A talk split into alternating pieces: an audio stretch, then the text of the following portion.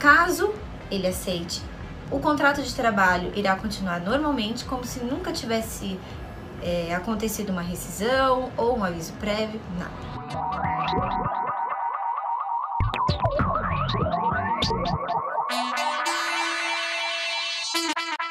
Olá, eu sou Michele Coelho, criadora do Método da Contratação Trabalhista, e esse é o seu podcast do empregador.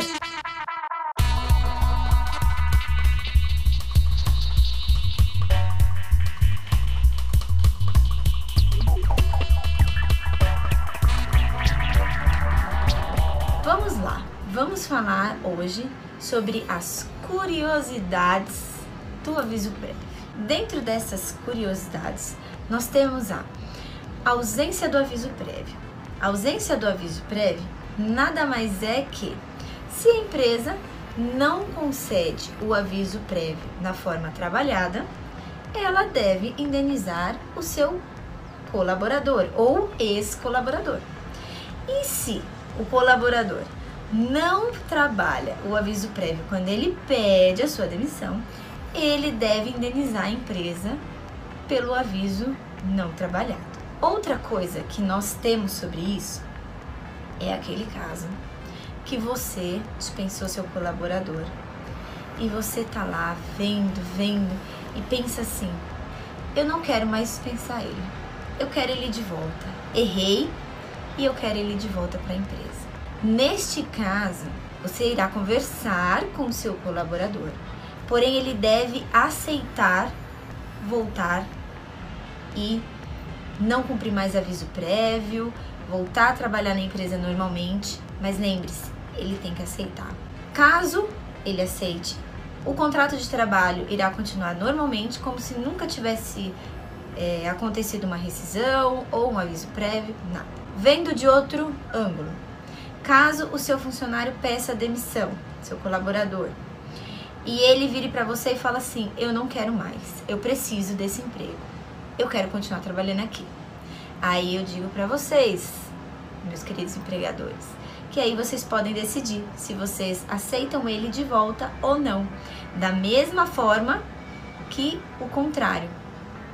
E tendo vocês aceito novamente o colaborador de vocês, o contrato irá acontecer normal, como se nunca tivesse acontecido uma rescisão e como se nunca tivesse acontecido um aviso prévio. Aí, dentro de tudo isso, o seu colaborador está lá no aviso prévio, cumprindo direitinho e comete um ato de justo motivo, de justa causa. Aí vocês me perguntam, Michele, o que, que eu faço?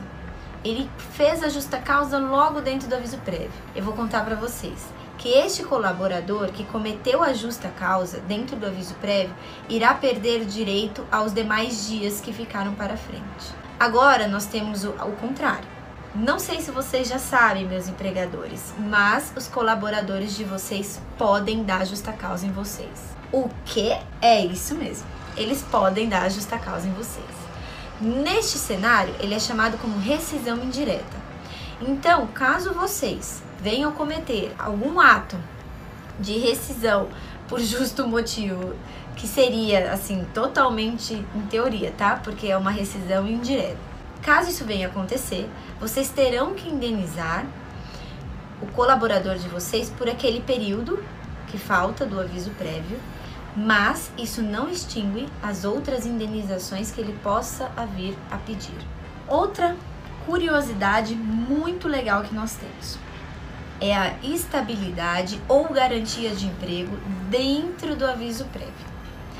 Nestes casos, nós temos que, se o seu funcionário é estável ou tem algum tipo de garantia de emprego, você não pode rescindir o contrato de individual de trabalho dele, portanto, não pode conceder o aviso prévio.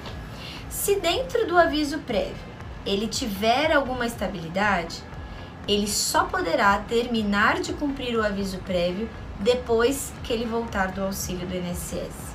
Isso, empregadores, eu sei que vocês vão pirar aí na empresa de vocês, vão falar não acredito, vão enlouquecer, eu sei.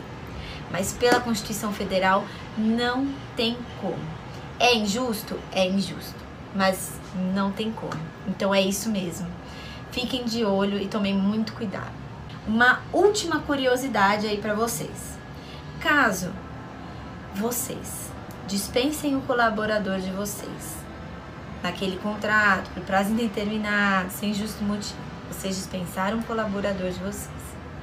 Caso vocês tenham feito isso no período de 30 dias para ocorrer o ajuste de salário, o reajuste, né, de salário da categoria profissional desse colaborador, vocês terão que, além dos 30 dias de aviso prévio, indenizar esse colaborador por mais um salário.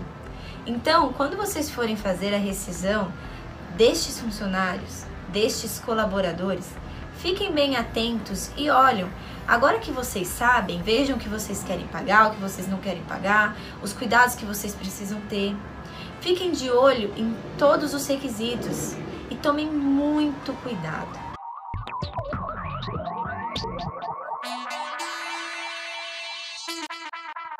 Se você chegou até aqui, muito obrigada. E se gostou desse episódio também, eu tenho muito conteúdo bacana também lá no meu Instagram, arroba Michele Coelho ADV, e lá no canal do YouTube, youtube.com barra Michele Coelho. Até o próximo